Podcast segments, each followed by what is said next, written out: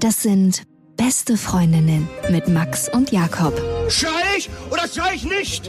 Und du sagst es mir nicht und schrei aber nicht. Leg mich doch am Arsch. Der ultra-ehrliche Männer-Podcast. Deborah, schön, dass du da bist. Hi. Deborah, vielleicht für alle, ist Buchautorin, hat eine Historie, die vielleicht fernab ist von dem, was die meisten, die zuhören, erlebt haben, ist in einer jüdischen Gemeinschaft aufgewachsen, in einer ultraorthodoxen Gemeinschaft der Satmara in Williamsburg, einem Stadtteil von New York City. Und das ist eine Gemeinschaft, die sehr abgeschieden lebt innerhalb einer Großstadt und wo sich ganz eigene Regeln und Sitten entwickelt haben. Du bist aus dieser Gemeinschaft ausgetreten, hast dir nicht das Leben genommen, darum sitzt du noch hier, wie manch andere. Das ist ja ein relativ großes Thema, ne? dass sich Menschen, die aus der Gemeinschaft aussteigen, das Leben nehmen. Ja. Warum glaubst du, ist das so? Das ist eine Frage, die ich mir selber häufiger gestellt habe. Das fing bei mir an, zumindest als Joel Deutsch sich das Leben nahm. Das war kurz nachdem ich auch ausgestiegen bin. Der war ein bekannter Aussteiger, zumindest bekannt in unserer Gruppe von Aussteigern. Und der ist bekannt geworden, weil er als Kind von den Rabbinern missbraucht wurde, als ganz kleines Kind. Und er hat es gewagt, ähm, diesen Rabbiner zu konfrontieren und das laut anzusprechen in der Gemeinde. Und der hat seinen Ausweg durch Metal Music gefunden und ist ein Metalhead geworden. Der war ein sehr talentierter Musiker und hat seinen Trost bis in diese Metal-Szene gefunden und das war auch damals in Williamsburg zu erreichen. Also über die Broadway-Straße gab es dann so eine kleine Metal-Bar. Ich glaube, die ist immer noch da und so war sein Ausweg, genauso wie ich das mit heimlich gelesenen Büchern geschafft habe, hatte das mit diesem, also Zugang zu dieser Bar und zu dieser Szene. Und dann war er selber dann raus und hat Musik gemacht. Und die Musik hat ihn immer gerettet, hat er gesagt. Und er hat sich da damit irgendwie am Leben gehalten. Und gleichzeitig hat er sehr viel dafür gearbeitet, dass man das Thema so Missbrauch äh, von Kindern in dieser Gemeinde irgendwie anzettelt. Der konnte ja auch nicht mit seinem Leben einfach in Frieden weiter leben, weil ihm war ja bewusst, dass diese Menschen, die ihn missbraucht haben, ja immer noch in Machtpositionen waren und andere Kinder missbrauchen. Und das haben die ihm auch ins Gesicht gesagt. Es gibt ein Video, das er selber, glaube ich, aufgenommen hatte, wie er seinen Missbraucher konfrontiert. Und der Mann sagt ihm, ja, und schau, ich bin noch da und, und schau dich an, du bist nichts, ja. Und das hat ihn, glaube ich, von innen so wie Faulnis aufgefressen und er konnte nicht leben. Also es war ihnen zu schmerzhaft zu wissen, dass, dass die Gerechtigkeit unmöglich ist herzustellen. Und er hat sich das Leben genommen, kurz nachdem ich ausgestiegen bin. Und das war so einer der ersten Fälle, die mir dann sehr nahe kamen, weil ich ihn kannte. Und dann gab es Fegi Meyer, das war 2015, kurz nachdem ich nach Berlin gezogen bin. Auch jemand, den, die ich persönlich kannte, die aus derselben Gemeinde gestiegen ist wie ich. Und die ist von einem Hochhaus in Manhattan gesprungen. Das war eine ganz krasse Geschichte.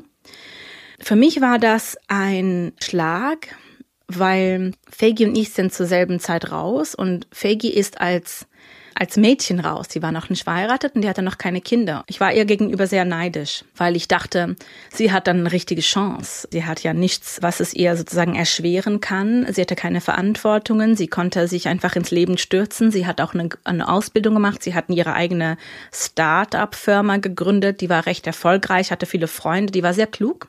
Die war übrigens so eine, so eine Coding-Genie. Und, und ich habe gedacht, also wenn jemand schafft, dann schafft sie es, weil sie hatte ja die, die perfekte Grundlage dafür. Und als sie sich umgebracht hatte, dachte ich mir, wie kann das sein? Also sie war ja die mit allen Chancen. Also, also neben ihr stand ich eher schlecht.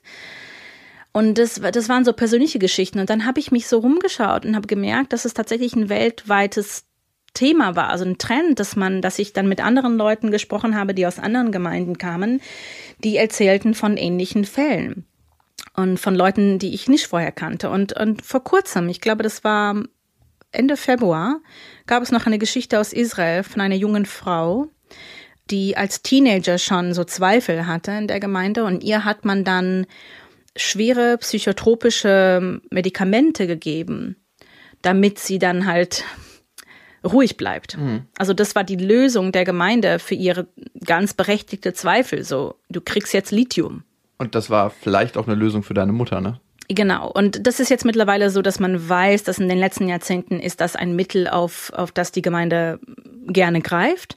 Wir wissen auch, dass wenn man ganz, ein ganz gesunder Mensch ist und dann äh, hohe Dosierung von Lithium oder sowas ähnliches bekommt, dass, dass es richtig schädlich sein kann. Ja. Und die hat es aber trotzdem geschafft, irgendwann zu bemerken, dass diese Medikamente ihr nichts Gutes taten, hat die Medikamente abgesetzt, was ja auch sehr schwierig ist. Mhm.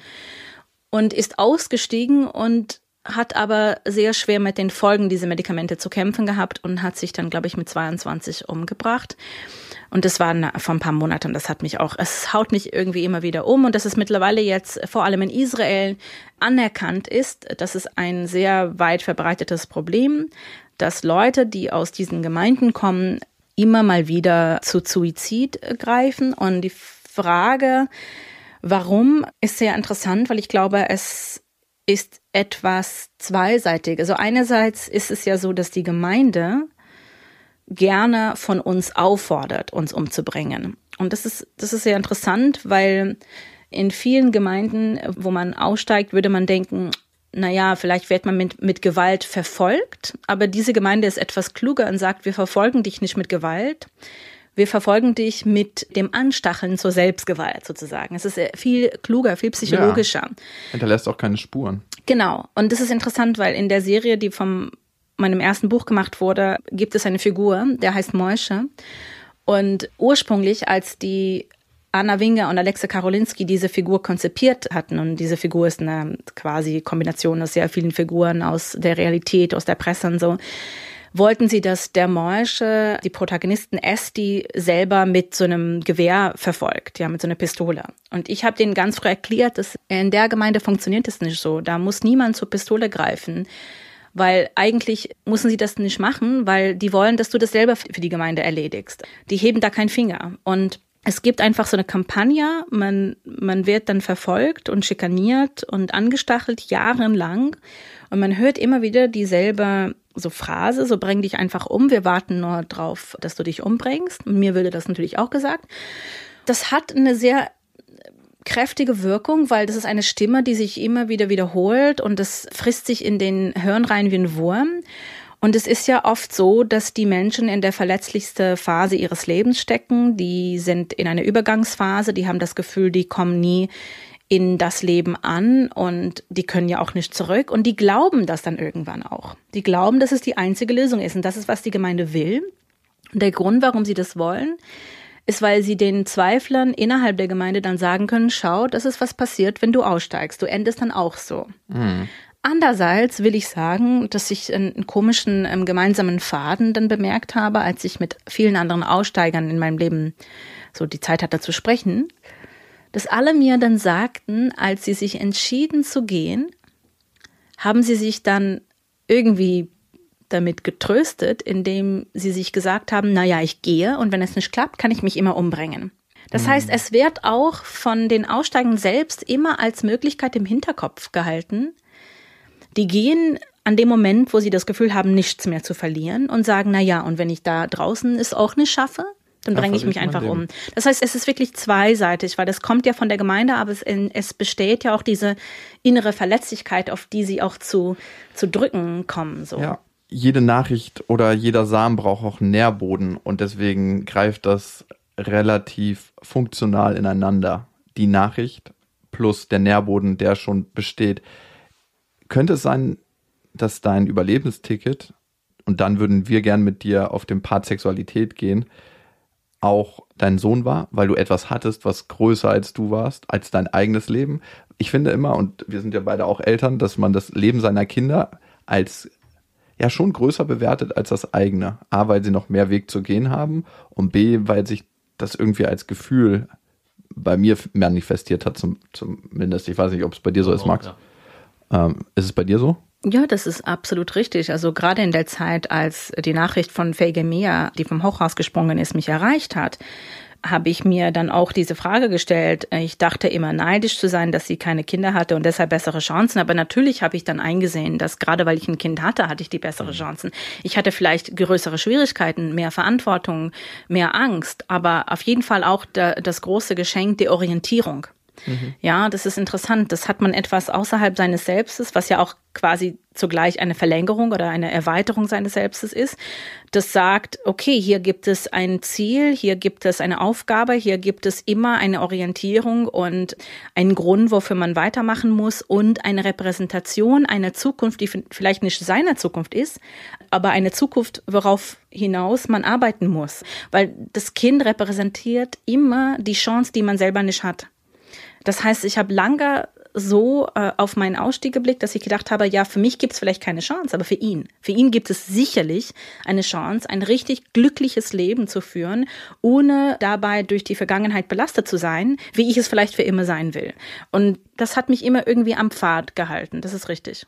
Ich würde gern die Leute, die vielleicht dein Buch Unorthodox, dein Erstlingswerk, was sich Millionenmal verkauft hat in den USA und auch sehr gut verkauft hat in Deutschland, worüber auch eine Serie gedreht wurde, inhaltlich vielleicht in der Erlebniskultur ein bisschen zusammenfassen wollen. Wenn ich dich frage, wie du aufgewachsen bist, dann ist es natürlich eine sehr, sehr allgemeine Frage. Aber wenn es was ist, was dich heute noch emotional begleitet in deinem Aufwachsen, was wäre das?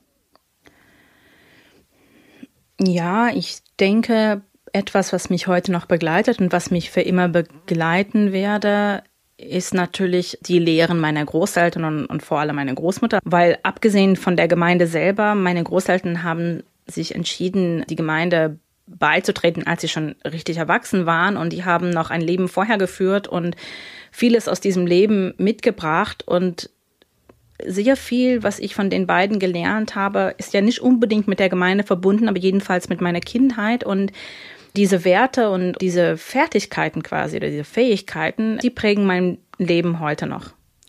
Und Werte aus der Gemeinschaft, die vielleicht auch speziell dich als Frau limitiert haben, was würdest du da sagen, war prägend?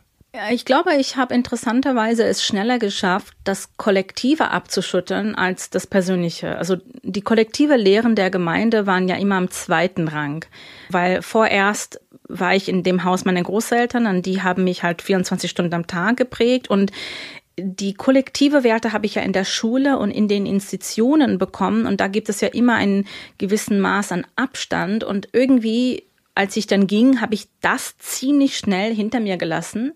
Aber das, was ich im Haus bekommen habe, das, das dauert an. Und natürlich gibt es Gemeinsamkeiten zwischen den kollektiven Werten und manchen Werten, die ich zu Hause auch vermittelt bekommen habe. Da gibt es schon einen gemeinsamen Faden. Aber ich muss sagen, das, was meine Lehrer in der Schule versucht haben, mir beizubringen oder mir einzuimpfen, ist nicht so stecken geblieben wie das von meinen Großeltern. Bis heute. Aber Bis heute, zu ja, der genau. Zeit, war, der es, Zeit schon, ja. war es aktuell, was waren das für Sachen, wo du gesagt hast, wenn du heute darauf blickst, wow, was ist da passiert? Ja, also natürlich bin ich damit aufgewachsen, dass alles, was Schlimmes in der Welt passiert ist, lag irgendwie an der fehlenden Sittsamkeit der Frau. Also natürlich ist das so ein omnipräsentes Thema gewesen. Wann immer, also auch jetzt zum Beispiel mit Coronavirus, als Coronavirus dann ausbrach, haben sie überall in orthodoxen Gemeinden überall in der Welt so reagiert, dass das bestimmt an der Sittsamkeit der Frau. Die Röcke liegt. sind nicht lang genug. Genau, also das ist, es, ja, ja genau. Es steht, also ich habe Bilder von Plakaten in diesen Gemeinden auch auf mein Facebook gepostet, ähm, wo drauf auf Hebräisch und Jiddisch auch steht, dass Corona da ist, weil die Frauen sich nicht benehmen. Also man, man das ist dann das tatsächlich Gleiche. omnipräsent, ja. Ich glaube, man lernt dann als Mädchen irgendwann sich von seinem Körper zu disassoziieren. Jeder hat dann seine eigene Art, das zu tun. Ich kannte viele junge Frauen, die auch aus diesem Grund äh, magersüchtig geworden sind. Und das ist sehr komisch, weil ich glaube, in unserer Welt kennen wir Magersucht eher als Wunsch, Schönheitsideale zu entsprechen oder vielleicht die Kontrolle über sich zu haben oder gefallen zu wollen und so weiter. Und woher ich komme, hat der Magersucht eher mit dem Wunsch zu tun, ein Kind und deshalb unschuldig zu bleiben. Mhm. Weil der weibliche Körper ja mit so viel Schuld aufgeladen ist, man will ja gar nicht da reinwachsen. Also mhm. das macht so Angst. Und ich habe auch natürlich Angst bekommen, als ich dann in die Pubertät kam. Aber mein, ich glaube, meine Reaktion darauf war, mich von meinem Körper geistig abzuschotten und abzutrennen. Wie meinst du das? Also wie hast du das denn gemacht? Hast du gesagt, okay, mein Geist und meine Vorstellung und meine Fantasie ist das eine und deswegen hast du vielleicht auch eine bestimmte Art, deine Kunst auszuleben, weil ich glaube immer, Kunst wird nicht selten aus großem Schmerz geboren. Ne? Wenn du dir ganz viele Musikrichtungen anguckst mhm. oder große Autoren und dich dann fragst, wenn es denen auf einmal richtig, richtig gut geht, warum bringen die nicht mehr so große Alben raus? Weil sie nicht mhm. mehr diesen, diesen Schmerz haben als Punkt, Kochel, ja. Köchelquelle. Können nur noch über Autos rappen. Sondern nur noch über Autos und Frauen mit großen Brüsten rappen. Aber wie hat sich das bei dir geäußert, dieses Dissoziieren, was ja auch bei Vergewaltigung auch teilweise vorkommt? Und wenn man so möchte, ist es ja eine Form des Missbrauchs bei dir, die ganz lange angehalten hat. Ein geistiger, nicht immer körperlicher, aber vor allem seelischer Missbrauch. Und wie hat diese Abspaltung stattgefunden? Naja, das Ding ist, weil ich so jung war, glaube ich, dass der Prozess dann wirklich vollständig unterbewusst war. Ich glaube, wenn man erwachsen ist, passiert dieser Prozess teilweise bewusst. Manche können das sogar selber veranlassen, um zu überleben. Aber ich glaube, wenn man, wenn man jung ist, merkt man das gar nicht. Also man, also man versteht das tatsächlich nur im Nachhinein. Jedenfalls war ich mit meinem Körper keine gute Freunde. Also das habe ich nicht dann als akzeptabler Teil von mir wahrgenommen und ich habe dann meinen Körper wahrscheinlich einfach psychologisch abgelehnt und, und verachtet. Okay, du kamst auch relativ schnell früh in die Pubertät, ne? Ja. Und genau. sahst dann auch relativ früh weiblich aus im Vergleich zu den anderen Mädels in der Schule wahrscheinlich, ne? Da gibt es zwei Probleme. Ich glaube, genetisch gesehen habe ich eine weibliche Figur von meiner Familie sozusagen geerbt. Wahrscheinlich eher von deiner Mutter, ja. In meiner Familie gibt es so zwei, zwei Figurentypen und ich habe das Unglück gehabt, halt die weiblichere Figur ähm, zu erben. Damals fand ich das ganz schlimm. Also ich fand das wirklich großes Unglück. Und dann war ich aber ziemlich früh genau entwickelt und man hat mich auf sehr komische Art immer wieder darauf aufmerksam gemacht, als wäre es etwas, wofür ich verantwortlich war.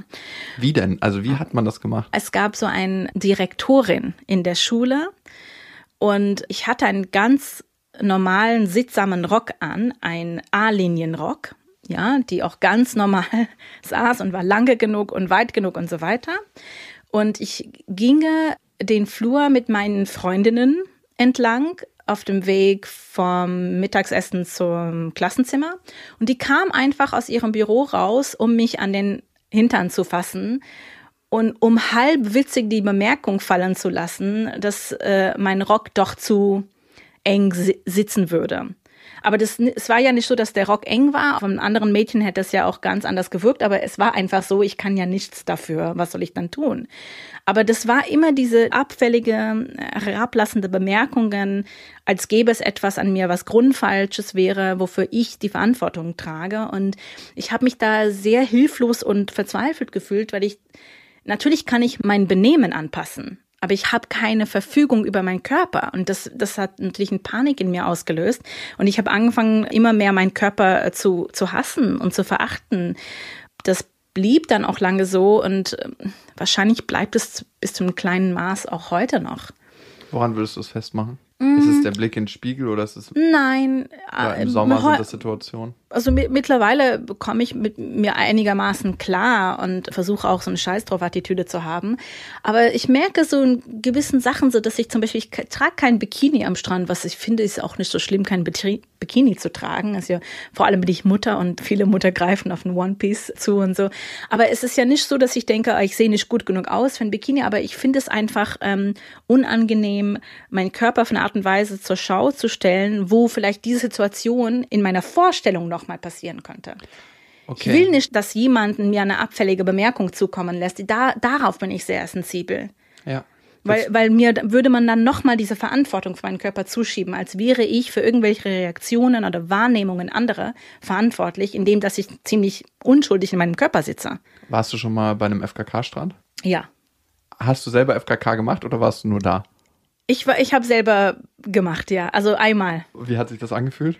Eigentlich nicht so gut, weil ich bin dann raus ins Wasser und da war ein Typ, der mich dann überall gefolgt ist. Die Situation hatte ich auch schon mal. Und also du warst der das, Verfolgende. Das fand ich. ja, wahrscheinlich. It was me. Und er sah eigentlich aus wie du, Jakob. Okay. Das war mein Ich vor zwei. Nein, aber fernab von dem Typen, der dich verfolgt hat. Ich hatte übrigens eine ähnliche Situation. Der hat, ich war in einer Saunalandschaft und der Typ hat mich über Saun hinweg verfolgt und ich saß dann irgendwann 25 Minuten in der Sauna, weil ich gucken wollte, sitzt er wegen mir da, bin unter die Dusche, Ach er ist auch duschen ja. gekommen und ich kann mir vorstellen, dass sich das für dich nochmal anders angefühlt hat, fernab von dem Erlebnis mit dem Typen? Das war, ich glaube, der war gestört und Ah, okay. ähm, das hat sich sehr bedrohlich angefühlt. Okay. Ähm, wie gesagt, ich selber, ich habe, ich bin ja nicht heutzutage so drauf, dass ich, dass ich dann noch sagen kann, ich habe selber ein Problem mit meiner Nacktheit. Also wenn du jetzt meinen Liebhabern hier interviewen würdest, was glaube ich ein viel interessanteres Gespräch wäre als das mit mir, würden sie alle sagen, Kontakt her, gar kein Problem. ich glaube, sie würden alle sagen, dass ich weniger Scham hatte als die meisten Frauen, mit denen sie zusammen waren. Ich glaube, gerade als, als Reaktion, als Rebellion darauf, Ah, okay. war ich dann ganz darauf bedacht, wirklich allen Scham loszuwerden. Das heißt, in dem Prozess, den Scham loszulassen, habe ich allen Scham losgelassen. Aber war es eher eine Reaktion oder was, was aus dir natürlich herauskam? Weil ich glaube, du bist ein Mensch, der sich selber gerne challenged auf bestimmten Ebenen, um bestimmte Sachen auch zu verarbeiten und loszuwerden. Und das könnte ja eher eine Challenge für dich selbst gewesen sein, zu sagen, ich stehe jetzt hier auf, ich bin nackt, ich spreiz die Beine und laufe zur Toilette nach dem Sex. Vielleicht am Anfang, aber heutzutage ist es wirklich so, dass ich dann Den Postboten nackt kein-. Nein, ich habe einfach keinen Bock, mir da Sorgen zu machen, was andere über meinen Körper zu sagen haben oder über meinen Körper denken. Das ist mein Körper und ich habe einfach keinen Bock. Und wenn jemand ein Problem hat, dann ist es sein Problem. Es ist nicht mehr mein Problem. Ja, übrigens, das ist, und das sagen wir auch immer wieder, wir kriegen ja viele Nachrichten von Frauen, die sagen, hey, ich fühle mich gerade so nicht so wohl und was soll ich machen? Ich glaube, die beste Einstellung, die eine Frau haben kann, ist zu ihrem Körper zu stehen und damit selbstbewusst umzugehen und das macht sie am attraktivsten. Das ist der Umkehrschluss komischerweise darauf. Ich glaube, wenn du dich nicht selbst akzeptierst, das überträgt sich. Das Ja. überträgt sich auf einer Ebene, die du gar nicht so deutlich wahrnimmst, sondern das ist so auf einer unterbewussten Ebene. Wir haben Spiegelneuronen, unser psychologisches System funktioniert auf ganz vielen Kommunikationswegen, die nicht nur verbal sind. Und ich glaube, das überträgt sich. Ich würde gerne nochmal auf deine Gemeinschaft eingehen. Was dachtest du als Kind? Du wurdest ja wahrscheinlich nicht ganz regulär aufgeklärt, dass die gesagt haben, hey, das ist Sex, hier gibt's einen Penis, der geht in die Muschi und dann reiben die sich aneinander und irgendwann kommt aus dem... Nee, also null. Also null Aufklärung, das ist richtig. Also, wie hast du gedacht, kommen Kinder zur Welt? Ich glaube, jeder in meiner Gemeinde erzählt dann gerne als Erwachsener eine andere Theorie, die sie hatten. Ich erinnere mich noch, als mein Mann gesagt hat, er dachte, seine Mutter hatte einen Reißverschluss im Bauch, weil sie hatte 13 Kinder zur Welt gebracht und Ui. er hat es auch nicht verkraftet, sich vorzustellen, wie das ist und hatte gedacht, die machen immer so einen Reißverschluss auf. Praktisch. Ja, Ja. also bei 13 Also- Kindern könnte man über einen Ziplock schon Ja. mal nachdenken. Ich glaube, als Kind habe ich mir versucht, das vorzustellen und bin nicht drauf gekommen. Aber da ich wusste, dass alle es irgendwie geschafft haben, habe ich gedacht, wahrscheinlich schaffe ich es auch, aber ich hatte Angst. Ich hatte Angst, wie das geht. Ich erinnere mich, ähm, schon als Kind hatte ich Angst, ein Kind zu bekommen, weil ich habe gedacht, das ist unmöglich. Die schneiden das irgendwie aus einem raus oder ich habe es nicht Wie verstanden. funktioniert das überhaupt? Ne? Ja. Hast du, als du dann in die Pubertät kamst, für die meisten entwickelt sich ja auch sexuelle Lust, da das für dich so abstrahiert war, hat sich das gar nicht entwickelt, ne? Genau, ich hatte null Lust als Kind, als Jugendlichen. Ich kann mich nicht erinnern, überhaupt einen Anflug gehabt zu haben. Zum Beispiel, viele Leute reden darüber, dass sie als Jugendliche so Schwarms hatten, so Crushes, so dass man einfach jemanden angeblickt hat und meinte, oh, der wäre doch so toll und ich würde gerne mit ihm Händchen halten. So. Ich habe sowas nie gehabt. Einerseits, weil ich quasi nie in Kontakt mit dem anderen Geschlecht kam. Aber andererseits, weil die Grundlage dafür ein, einfach nicht da war. Also ich, ich hätte nicht drauf kommen können. Also hast du dich auch wahrscheinlich nicht selbst befriedigt, ne? Nee. Also war das nicht so, dass du mal gemerkt hast beim Duschen oder ich meine, ich äh, wüsste jetzt nicht, wie sich das bei mir selber entwickelt hätte, wenn ich es nicht gewusst hätte, dass das gibt. Ich habe mich tatsächlich selber auch ganz lange nicht befriedigt, weil es mir kein gutes Gefühl gebracht hat. Ich habe das mal ein paar Mal probiert, weil alle meine Klassenkameraden das gemacht haben und alle haben angegeben, dass sie schon gekommen sind und ich war der Einzige, so der so hinterhergehinkt ist mit, seinem, mit seiner einbeinigen Krücke und habe gemerkt, für mich funktioniert das nicht. Irgendwann hat es dann aber funktioniert. Und dann habe ich es so ein bisschen verstanden. Das gab es für dich gar nicht. So beim Duschen mal, dass du gemerkt hast, das erzeugt dir ein gutes Gefühl. Nein, weil, also du, das musst du auch anders sehen, weil zum Beispiel auch mal bei den Männern in der Gemeinde. Bei den Jungs, da wird es zum Beispiel sehr, sehr früh gelehrt, dass sie sich nicht unten anschauen dürfen und nicht anfassen. Auch beim, also sozusagen auf der Toilette dürfen sie sich nicht anfassen. Das sind sehr st- strenge Regeln.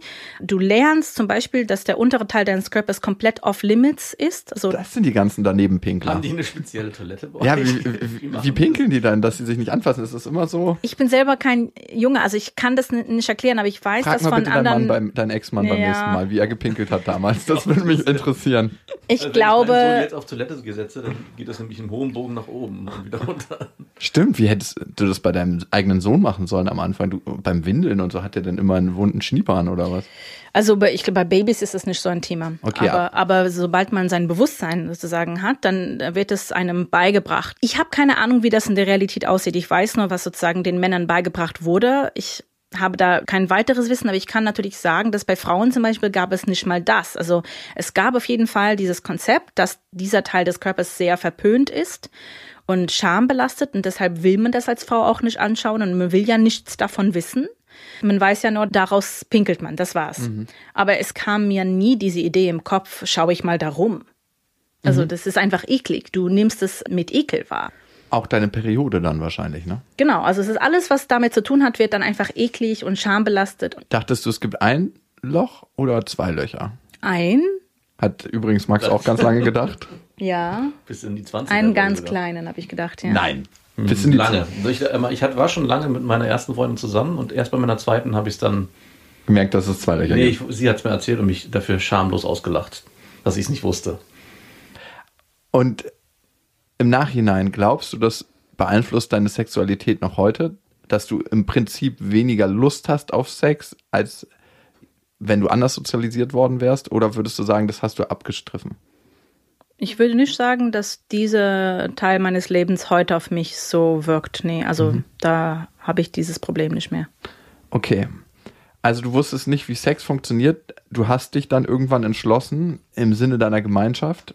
Ich glaube, der rote Faden, der sich durchgezogen hat durch dein Leben und der auch immer wieder gelehrt wurde, ihr müsst die Juden ersetzen, die gestorben sind und getötet worden sind, ermordet worden sind.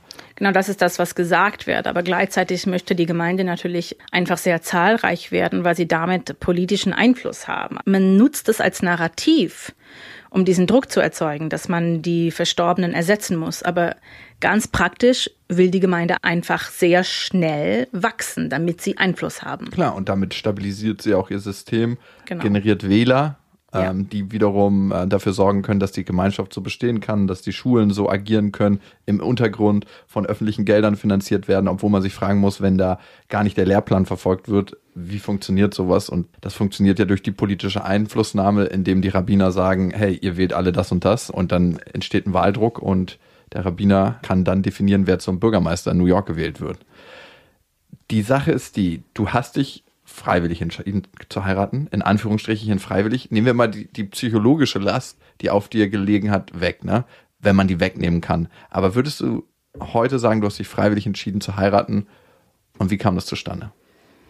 Ich glaube, ob man gezwungen wäre zu heiraten oder freiwillig entscheidet, ist immer eine Frage der Perspektive. Jedenfalls war das so, dass ich damals gewusst habe, dass ich heirate, dass alle heiraten, dass das die einzige Option ist und dass nicht zu heiraten in der Gemeinde als schlimm gilt.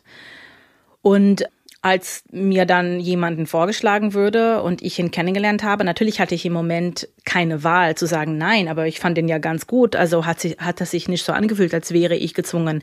Aber wenn ich im Nachhinein darauf blicke, dann ist mir ganz klar, ich hatte nie die Wahl. Ich hätte ja nie nein sagen können. Nur hatte ich das Glück, dass ich nicht unbedingt nein sagen wollte, weil ich ja dazu erzogen wurde, nicht nein sagen zu wollen.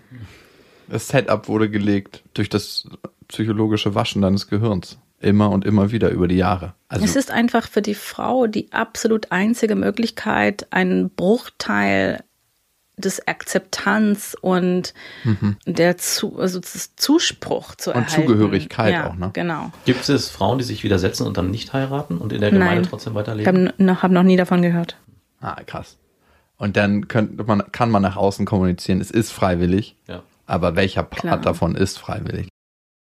Ihr hattet eure Hochzeit und dann hast du die Pille ja auch durchgenommen, ne, wie das die Frauen, Vorher, genau. dass ja, du deine Periode nicht hast in der Hochzeitsnacht. Richtig. Und ihr habt versucht, miteinander Sex zu haben in der Hochzeitnacht. Hattest du davor irgendeine Form von Aufklärung, dass du zumindest mal physisch wusstest, was, weil wenn man gar nicht weiß, was da unten irgendwie stattfindet, woher sollte man es wissen? Ich meine, Und beides mit Ekel besetzt ist. Und ich meine, ich erinnere mich und an dieses- man auch seinen Penis nicht berühren darf. Ja, das kommt ja auch noch dazu. Also ich glaube, ähm, Männer haben eher so ein, ein schuldbehaftetes Verhältnis zu ihrem Geschlechtsteil. Also die haben eher so Schuldgefühle und Frauen haben eher so diese Ekelgefühle. Das ist, das ist, was ich heute eigentlich so, so seltsam finde, dass die Männer haben sich schuldig gefühlt, aber die mussten sich nie vor ihrem Körper ekeln. Das finde ich irgendwie so unfair, weil das viel schlimmer ist, sich von seinem Körper, vor seinem Körper zu ekeln, als gegenüber schuldig zu fühlen. Ja, weil Schuld ist was, was du vielleicht eher verändern kannst Genau. und was eher von außen kommt. Und Ekel ist sowas, was so nah an dir dran ist und du trägst es die ganze Zeit mit dir mit. Schuld ist halt bei den Männern wahrscheinlich, weil sie ihre Mütze irgendwann mal irgendwo liegen gelassen haben. Mhm. War ein blöder Witz, die Vorhaut. So. Ich habe mich nämlich gefragt, ähm, wie geht das, wenn Genau. du dich die ganze Zeit nicht anfassen darfst und wasch, waschen, aber da du keine Vorhaut hast, ist es ein bisschen hygienischer. Dann, aber, Ja, das passt alles irgendwie zusammen. aber trotzdem ist es nicht so geil, sich da unten nicht zu waschen, ähm, wenn du das nicht anfassen darfst. Musst du irgendwie mit dem Strahl regeln. Die Hochzeitsnacht. Ja, genau. Also ich habe, ich war ähm, etwas mehr als sieben Monate verlobt, ja. Und in der Zeit ist es ganz normal. Manche sind ein Jahr lang verlobt. Und in der Zeit der Verlobung gibt es so verschiedene Kurse, die man macht. Also man, man ist nicht mehr in der Schule, aber man geht so bei den Frauen des Rabbiners normalerweise zu ihr nach Hause als kleine Gruppe von verschiedenen Brauten und man lernt äh, viele Sachen. Meistens lernt man eher so die Gesetze der Ehe, äh, man lernt nochmal, wie man so eine ko- koschere Küche führt. Also meistens hat das nicht mit Fortpflanzung zu tun, aber ganz, ganz am Ende gibt es so eine Sonderlehrerin, die für die Gemeinde dazu beauftragt ist, die Bräute kurz vor der Hochzeit dann aufzuklären. Und ich bin mir ziemlich sicher, dass jede Lehrerin hier diese Aufklärung anders betreibt. Jeder hat ihre Art. Die Lehrerin, die ich bekommen habe, hat mir insofern aufgeklärt, dass sie nicht mal die Worte für die Geschlechtsteile genannt hat. Was hat die dazu gesagt? Sie hatte so metaphorische Beschreibungen dafür, vielleicht sogar selber er- erfunden oder ha- hat man das ihr so beigebracht. Die hat dann gesagt, eine Frau hat eine Flur Okay. und am Ende gibt es einen Altar. ah, okay. Und dann wird etwas auf diesem Altar gelegt, was zu dem Kind führt. Also es war sehr, sehr verwirrend. Es ist super verwirrend, Hat wenn man noch. überhaupt nicht geholfen für die Hochzeitsnacht. Auch mir zu sagen, in mir gibt es eine Flur, das war wahnsinnig verwirrend. Wo soll dann eine Flur sein? So. Und hat denn jemand abgeschlossen oder steht er auf? Oder? Ich habe gesagt, ich habe keinen Aber die Flur. Männer hatten in dem Zusammenhang auch den Altar, oder wie darf ich Nee, der Altar ist. Äh, Ist, ist der am Gebärmutterhals. Ach so, ich dachte, die Männer hätten den Altar, das wäre auch schon wieder sehr unfair. und das, was gewesen. darauf gelegt wird. Das, was draufgelegt wird, ist das Sperma. Also die hat es nie genannt, aber die sagt dann, in der Frau gibt es eine Flur, also Vagina, und dann Gebärmutterhals ist Altar und dann gibt es Gebärmutter und das hat sie die Quelle genannt im Hebräischen. Aber warum muss man was zu der Quelle bringen? Also ist wahrscheinlich Tr Tradition dann. Genau, sie hat mir dann erklärt, die Quelle ist die Quelle des Lebens, daher kommt das Leben. Das ist eigentlich ein schönes Bild. Schönes Bild, ja. Und sie meinte, dadurch ist mein Körper heilig, weil mein, mein Körper die Quelle des Lebens ist. Ach, und das war für mich ein riesiger Widerspruch. Wie Ja. kann mein Körper plötzlich heilig sein? 20 Jahre lang sagt man, der Körper ist böse. Ja, der Körper ist eklig. Das kann ja nicht zugleich heilig sein. Das ist unfair. Das war wirklich ungerecht. Ich habe das nicht miteinander ver vereinbaren können. Und dann sagt sie, in diese Quelle wächst das Kind, aber um, damit das Kind da wachsen kann, muss der Mann an diesem Altar was ablegen. Okay, und wie legt Ja. er das da ab? Was hat sie gesagt? Das hat sie nicht erklärt. Sie Ah. hat dann mit dem Finger, mit dem Zeigefinger so in einem Zirkel vom Zeigefinger und Daumen so gemacht, so. Damit ein Zeigefinger in dem Zirkel rein und raus geht. Das hat sie gezeigt. was dachtest du dir, als sie dann sie das. den- Haben nichts gedacht. Nein. Also sie hat, sie hat den Penis so genannt, indem sie im Hebräischen und Jiddischen gibt es das Wort Bris. Bris? Okay. Bris ist eigentlich das hebräische Wort für Pakt und es wird aber genutzt, um diese Zeremonie zu bezeichnen, wo die Beschneidung stattfindet.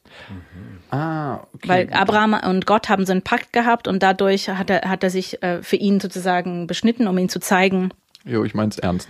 Genau, und diese. Beschneidungszeremonie wird immer noch so genannt und so hat sie den Penis beschrieben. Mit Der dem, Priest kommt und legt da genau, mit dem Altar Wort für die Beschneidungszeremonie, genau. Und als ihr dann in der Hochzeitnacht wart, ne, dann gab's erst das Fest und dann wurden die Laken aufgezogen und dann lagt ihr da nebeneinander und wusstet, jetzt soll es soweit sein. Habt ihr es versucht in der Hochzeitsnacht? Ja, ja, auf jeden Fall. Also wir sind ja um 5 Uhr morgens von der Hochzeit zurückgekommen und das, war, das ist Teil der Hochzeit, das muss man mhm. machen. Sonst ist es nicht vollzogen und da gibt es ernsthafte halachische Probleme, nämlich das Problem mit dem jüdischen Gesetz, dass man nicht verheiratet ist und trotzdem alleine zusammenlebt. Das war wirklich ein massives Problem. Und die Rabbiner haben dieses Problem gelöst, indem dass sie gesagt haben, da es versucht wurde, da es Kontakt zwischen den Geschlechtsteilen gab, gilt das quasi als halbwegs sozusagen konsumiert, sagt man. Mhm, mh. Und dadurch dürften wir miteinander leben. Aber das war wirklich eine schwierige Situation, weil das Geld dann nicht als eine vollzogene Ehe. Wer hat denn überhaupt gesagt, als es nicht geklappt hat, hey, entschuldigt, das hat nicht geklappt? Wir sind nach Hause gekommen nach der Hochzeit und wir haben das versucht und es ging nicht. Und ich dachte, okay, wir sind einfach beide wahnsinnig müde. Es war fünf Uhr morgens, wir hatten den ganzen Tag nichts gegessen, dann haben wir die ganze Nacht getanzt. Und ich habe gedacht, ja, okay, dann versuchen wir es halt morgen. Da muss ja niemand wissen. Mhm. Und aber das Ding ist, dass mein Ehemann damals, der, ähm, der war sehr nah mit seiner Mutter und seine Mutter kam dann als erstes oder sein Vater vielleicht sogar hat ihn zum Gebet abgeholt und hat sofort gefragt und hat's geklappt? Und dann hat er ohne zu denken wahrscheinlich einfach die Wahrheit gesagt, weil er auch gedacht hat, dass es ist ja nicht so schlimm, das machen wir dann halt einfach heute Abend. Und dann hat der Vater das der Mutter erzählt und dann ging das wie wild so rum. Dann innerhalb einer Stunde haben es alle gewusst. Erstaunlich, dass vorher dieses Thema nie in irgendeiner Form eine Rolle spielen darf. Aber dann in der Hochzeit fragen die Eltern, ganz intim die Frage danach, ob das geklappt hat. Also, ja, wahrscheinlich gerade deshalb. Wahrscheinlich, weil man weiß, dass es vorher nie ein Thema war und dann bleibt es plötzlich, eine, es ist eine sehr große Aufgabe, mhm. für die die beiden schlecht vorbereitet sind und das wissen die wohl. Mhm. Und deshalb fragen sie wahrscheinlich, weil die auch gut verstehen, wie schwierig, mhm. wie quasi unmöglich das ist. Ja. Was hatte nicht funktioniert? Was du zu verkrampft war, oder was heißt zu verkrampft? Ich glaube, wenn man gar nicht Bescheid weiß und da eine Angst mitkommt und man mit jemandem schläft, auf den es eigentlich keine sexuelle Lust gibt. Ne? Also du hast ja aus dem Verstand heraus das entschieden, wir schlafen miteinander. Ja, ja, genau. Also es, es ist nie eine Frage von Lust. Also das ist etwas, was man machen muss. Ist da Lust aufgekommen in irgendeiner Form? Nein, nein. Also Lust ist erst viel später in meinem Leben aufgekommen. Also das war damals wirklich null Thema und niemand hat das auch erklärt, dass das überhaupt ein Teil der Sache sein muss. Vielleicht hat man mir erklärt, dass Männer automatisch Lust haben, also sozusagen aus biologischer Sicht, aber mhm dass Frau, Frauen Lust haben, war, war, nie thematisiert. Aber damals war das einfach eine Frage, du, du musst etwas erledigen, um nochmal um dieses Zugehörigkeitsgefühl zu erlangen und so weiter. Und dann war, also wir haben ja zwei getrennte Betten, weil in meiner Gemeinde schlafen Männer und Frauen in getrennte Betten, in so Single-Betten. Und ähm, auf meinem Bett hatte meine Schwiegermutter sogar schon die Handtücher vorbereitet und neben des Bettes schon Gleitgel vorbereitet. Und ähm, ich habe auch alles gemacht entsprechend der Anleitungen der Lehrerin mhm. und habe Gleitgel aufgetragen und habe ich dann hingelegt und ich habe ja auch nichts zu tun gehabt. Ich hätte mich ja nur hinlegen müssen. Das war vorher die Beschreibung, wie das ablaufen wird. Also deine genau, Aufgabe der Mann wird seine Aufgabe wissen, ich muss mich nur vorbereiten der und hinlegen. Der Flur steht schon da, wo er Genau, und ich habe wirklich großes Vertrauen drauf gehabt, dass er dann auch wissen würde, was zu tun ist und dass es irgendwie klappen wird, weil es ja scheinbar mit allen geklappt hat. Die ja. hatten ja alle Kinder bekommen. Mhm. Und ich glaube aber, dass mein Mann damals genauso nervös und unaufgeklärt war wie ich. Und der hat es jedenfalls versucht, aber für uns beide schien nichts nachzugeben. Mhm. Es schien wirklich so, als würde man einfach gegen eine Wand stoßen. Also was soll da passieren? Und wir waren verwirrt, weil wir dachten, vielleicht ist das. Ist das? Vielleicht Ach, das so. ist es da schon. Ja, vielleicht ja. muss man einfach da was ablegen. Okay. Ja, also wir haben einfach nicht verstanden, ob es überhaupt falsch ist, was wir machen. Krass. Wenn du ja keine klare Vorstellung hast äh, davon, was passieren muss, dann weißt du ja auch nicht genau, haben wir das gemacht, haben wir es nicht gemacht? Also das ist, das war einfach sehr verwirrend. Also ich meine, ich habe ja selber und bin eigentlich aufgeklärt und bin in einer ganz anderen Situation aufgewachsen. Und selbst ich habe beim ersten Mal, als ich mit einer Frau geschlafen habe, nicht gewusst, was ich da mache. Und meine Hände zum Beispiel nicht benutzt, weil ich dachte, das macht man nicht. Einfach weil ich blöd war. Und trotzdem war mir natürlich bewusst, weil ich vorher aufgeklärt war, dass da was passieren muss, dass man was in, irgendwo reinstecken muss. Umso abstrakter ist natürlich jetzt zu hören, dass man nicht mal versteht das Konzept von Geschlechtsverkehr an sich. Ich dachte immer, man könnte in die Harnröhre ausrutschen und dann so unglaubliche Schmerzen verursachen. Das, das, war meine Vorstellung immer, dass man so blutig in die Harnröhre abrutscht und mir dann alles so aufbricht. Also dass man quasi äh, den Noteingang vom Flur nimmt und äh, das Fenster zerbricht, um in den Bildern es gibt ja eine Geschichte in meinem Buch von einer Frau, die in derselben Wohnung, also nicht in derselben Wohnung, in, derselben, in derselben Gebäude gewohnt hat, in der Wohnung drei Türe rüber, weil das Gebäude, in dem ich als neu Verheirateter gewohnt habe, war eigentlich ein Gebäude, die das nur für Paare ausgedacht wurde, weil es so schwierig war, damals Wohnungen zu finden, weil die Gemeinde ist so schnell gewachsen und irgendwann gab es einfach keinen Wohnraum mehr.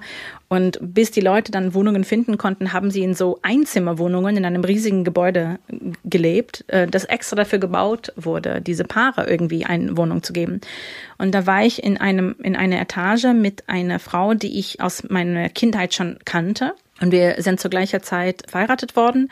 Und ich bin irgendwann in den nächsten Wochen zu ihr rüber, um sie zu besuchen. Und die hatte mir die Wand in ihrem Schlafzimmer gezeigt. Die hatte so Flecken, so irgendwelche dunkle Flecken, die sie es nicht geschafft hat, vollständig abzuwaschen. Und dann hat sie mir erklärt, dass an der Nacht der Hochzeit hat man ihrem Mann so beigebracht, dass er dann sehr, sehr schnell und entschieden stoßen muss.